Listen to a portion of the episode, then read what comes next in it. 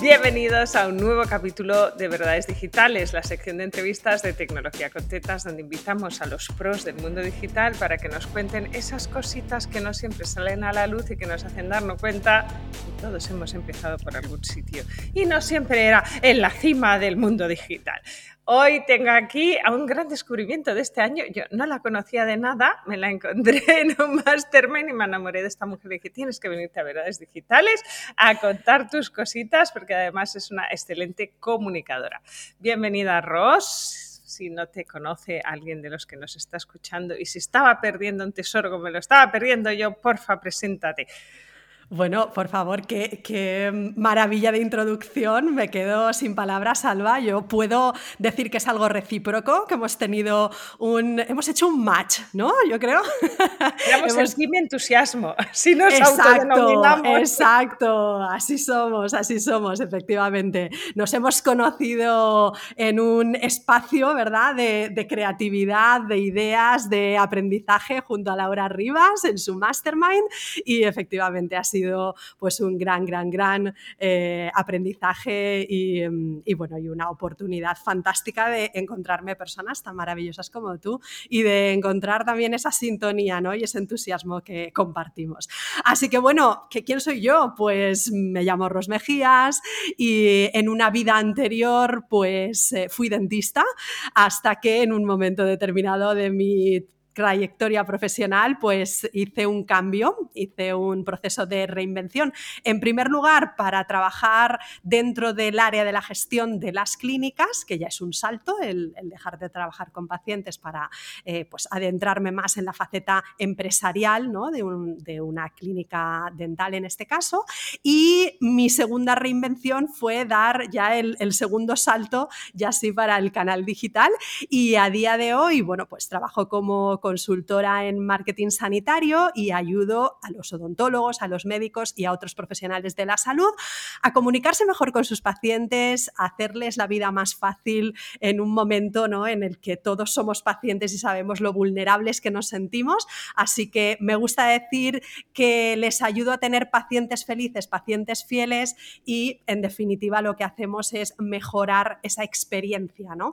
que todos vivimos, ¿no? cada uno con sus médicos y sus situaciones, bueno, todos somos pacientes en diferentes momentos de la vida, bueno, pues les ayudamos a mejorar esa experiencia que tienen los pacientes en sus clínicas para que sea más satisfactoria, más plena y, em, siempre abogando por, por, la empatía, por el respeto, por la comunicación, por la humanidad. Esos son los pilares claves ¿no? por los que eh, pues promovemos ¿no? Eh, estos, estos aspectos entre los profesionales de la salud.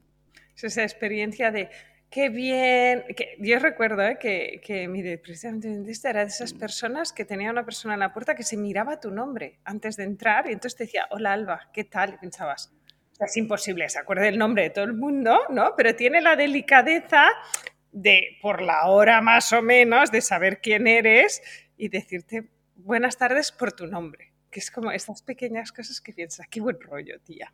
Que no es como, ¿tú quién eres? Que a veces te encuentras algunas que dices, oh, simpatía, por favor, gracias. Totalmente, totalmente. Además es que lo has descrito a la perfección y creo que todos nos podemos eh, identificar o vernos en alguna situación en la que efectivamente nos hemos sentido eh, bien acogidos y nos hemos sentido muy bien cuidados, mm, protegidos, eh, acompañados y otras veces en las que no ha sido así, ¿no? Entonces, bueno, pues nosotros estamos del primer bando y ahí acompañamos a los profesionales para que consigan efectivamente ese efecto wow, ¿no? En los pacientes que digan definitivamente esta clínica es diferente, este profesional es diferente y yo me quedo aquí y esta es mi clínica, mi médico de confianza y quiero regresar y lo quiero recomendar, ¿no? Y aquí podríamos estar no la tarde hablando, bueno, la mañana, pero no, porque esta sección de entrevistas tiene una serie de preguntas fijas que les hacemos a todas las personas que pasan por aquí. Así que vamos al tajo y luego seguimos hablando, como siempre. Que está y yo, si no ponemos a hablar, se nos va la mañana. Dale duro, eh, Alba, estoy preparada. Dispara.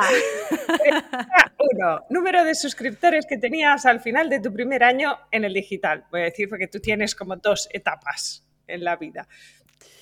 Pues no quiero mentir, eh, ah. honestamente no lo recuerdo, no lo recuerdo. Eh, esto debió ser allá por el 2012 Y mm, yo creo que probablemente al final de ese año pues podrían ser, no sé, 300, 400, algo así, algo así, más o menos. No, no había miles, por ahí no había muchos. Nadie tiene miles, esto es parte de lo que estamos explicando.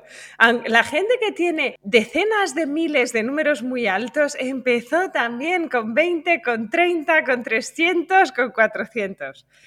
Eh, ¿Cómo vendiste tu primer producto digital? Ay, me encanta esta pregunta. Además, eh, es como eh, miras hacia atrás y te sonríes y dices, pero qué ilusión tan grande, ¿no? El poder vender el primer producto digital. Además, yo lo recuerdo, en este caso entro en detalle, era una formación sobre email marketing que era un ebook descargable que en aquel momento, oye, era lo más habitual. Se vendían muchas plantillas, muchos ebooks descargables, no era tan eh, frecuente encontrar pues eh, otro tipo de, formatos como más avanzados, ¿no? Te estoy hablando del año, sí, sería como 2012, 2013 y mm, yo lo vendí pues a través de eYankee. Mm, pues, pues ahí que lo subí y, desde ahí pagaban, se descargaban, se lo descargaban y, y decía ¿no? que me, ese momento de ilusión de decir, wow, esto es pura magia porque vendí ese primer curso mientras estaba durmiendo la siesta un fin de semana. ¿no? Eres, eres la personificación de lo que nos vendían a todos. Tal cual. mientras duermes. Es que lo viví tal cual. O sea, yo puedo decir que en mi caso fue así. Primera venta, durmiendo, no recuerdo si era un sábado o un domingo, y me despierto y miro el correo electrónico, estas cosas que hacemos los emprendedores, que miramos el correo a todas horas y ahora ya no lo hago tanto, ¿eh? ya, estoy, ya estoy metida en vereda.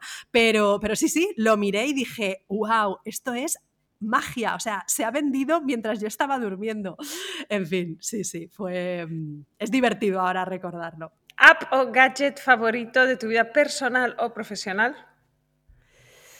Pues yo creo que lo que más uso en mi día a día es, eh, por una parte, Google Drive, como biblioteca de un montón de cosas importantes dentro del negocio, carpetas compartidas y todo este tipo de cosas.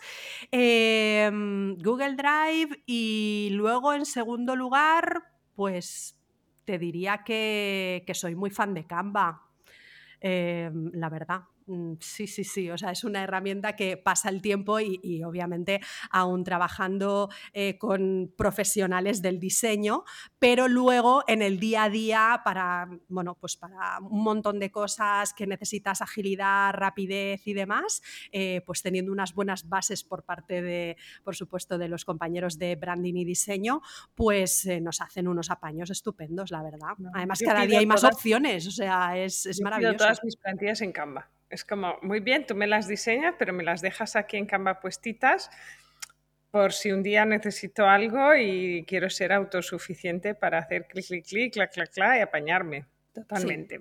¿Mejor decisión tecnológica de esta parte digital de tu carrera?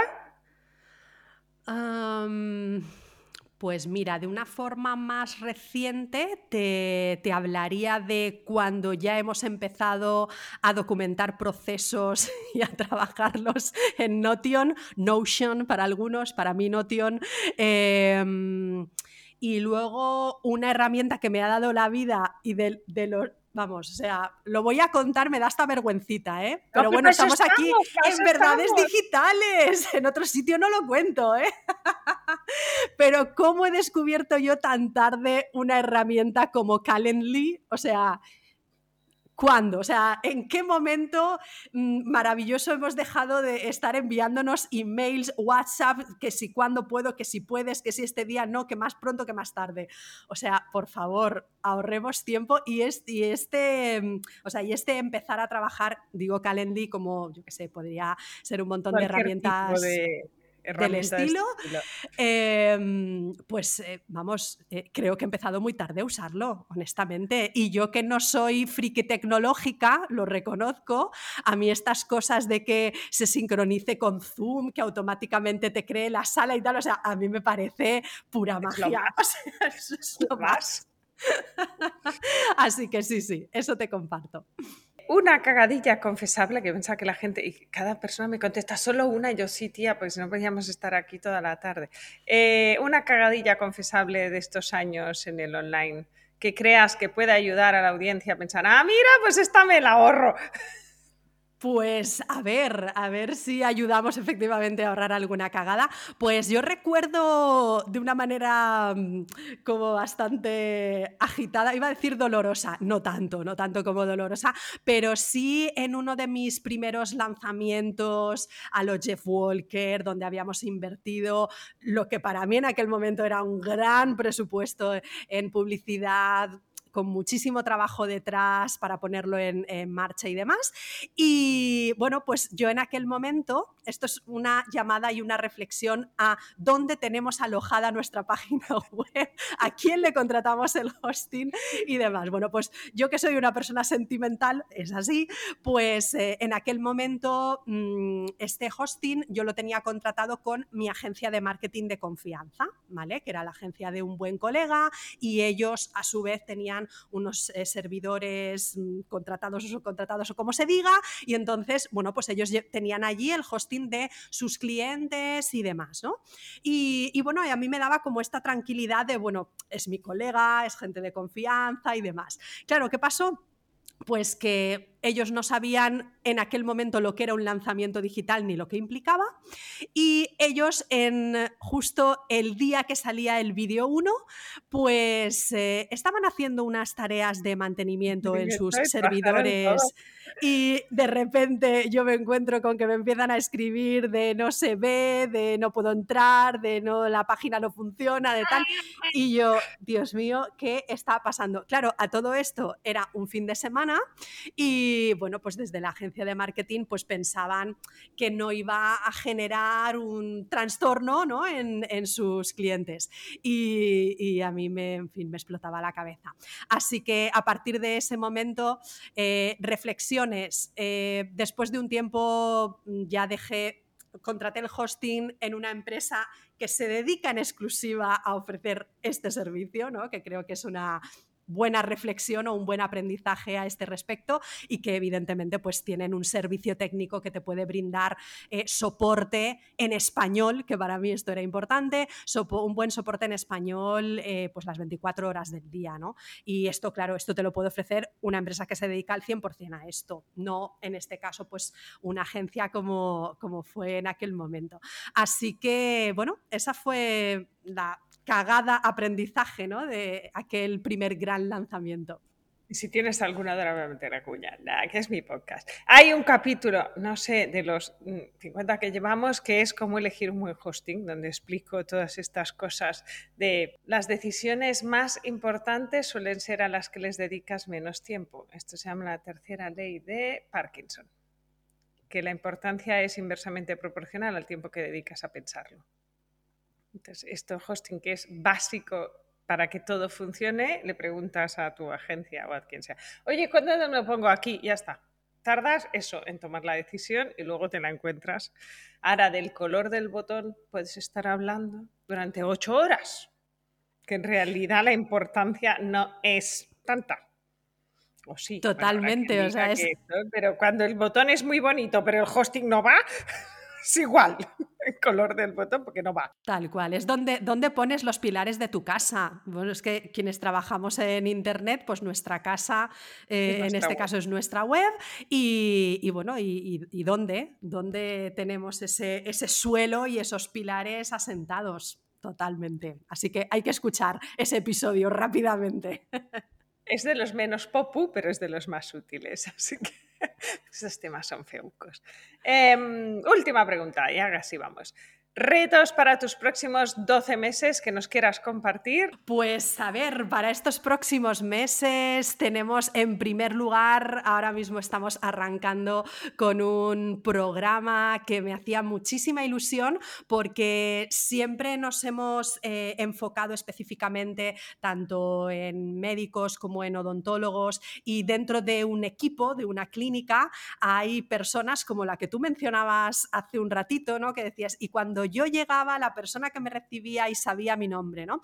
Pues hemos diseñado un nuevo programa que se llama Recepcionista Estrella y que está dedicado específicamente a esas personas que son, bueno, pues la primera voz que escuchamos, la primera sonrisa que recibimos, ¿no? El primer contacto que tenemos con una clínica y que definitivamente puede hacer que nosotros elijamos esa clínica o digamos, yo aquí no vuelvo más, ¿no?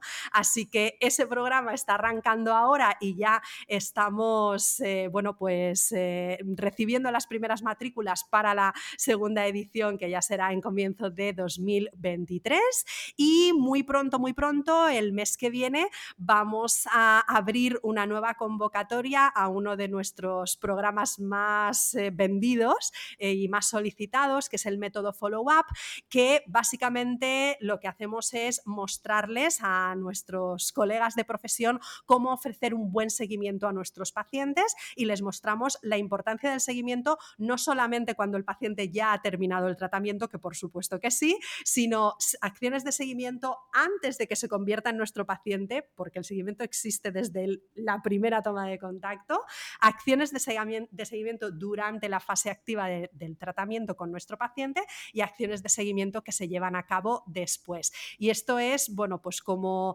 eh, básicamente y según nuestras encuestas, 8 de cada 10 clínicas no están realizando estas acciones de seguimiento de manera consistente y constante y eso es lo que les enseñamos en el método Follow Up. Así que eso va a ser en noviembre, celebraremos también nuestro octavo aniversario y ahí desvelaremos una sorpresa de la que ahora mismo todavía no puedo hablar porque está ahí en el hornito, se está cociendo chup chup, así que pronto, pronto, pronto, pronto, pero vamos.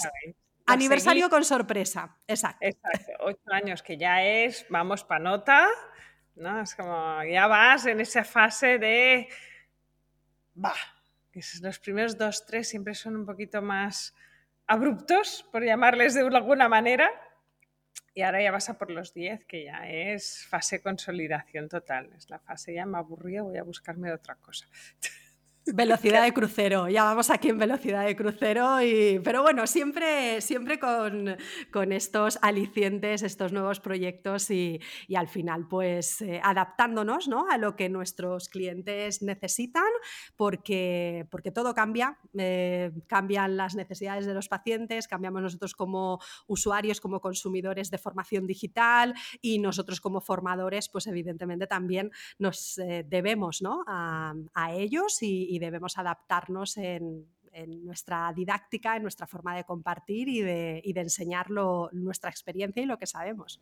Para contar un chascarrillo personal, pero aquí para eso estamos. No, porque yo había llevado aparatos de esos que te, eh, pegaban en los dientes, ¿sabes? porque claro, la época es lo que había y, y, Mayor lleva un Invisalign estupendo, pero es que me flipa el cacharro de control. O sea, cada vez que lo veo se me salen chiribitas por los ojos. Tiene como una máquina que se pone, le escanea los dientes y manda los datos a su dentista y su dentista le dice, pues mira, cámbiate a las fundas estas o la... Y estoy como, wow, lo flipo. O sea, hola, ¿qué tal? Hemos digitalizado la clínica Piñón. O sea, te vas de vacaciones, oye, te lo llevas, luego, bueno, se pierde por entre el maletero, pero esto es otra historia. Eh, pero te llevas ese cacharro, oye, y es como si fueras al dentista. Es como cuando me dicen, no, a veces, no, es que mi negocio no es digitalizable.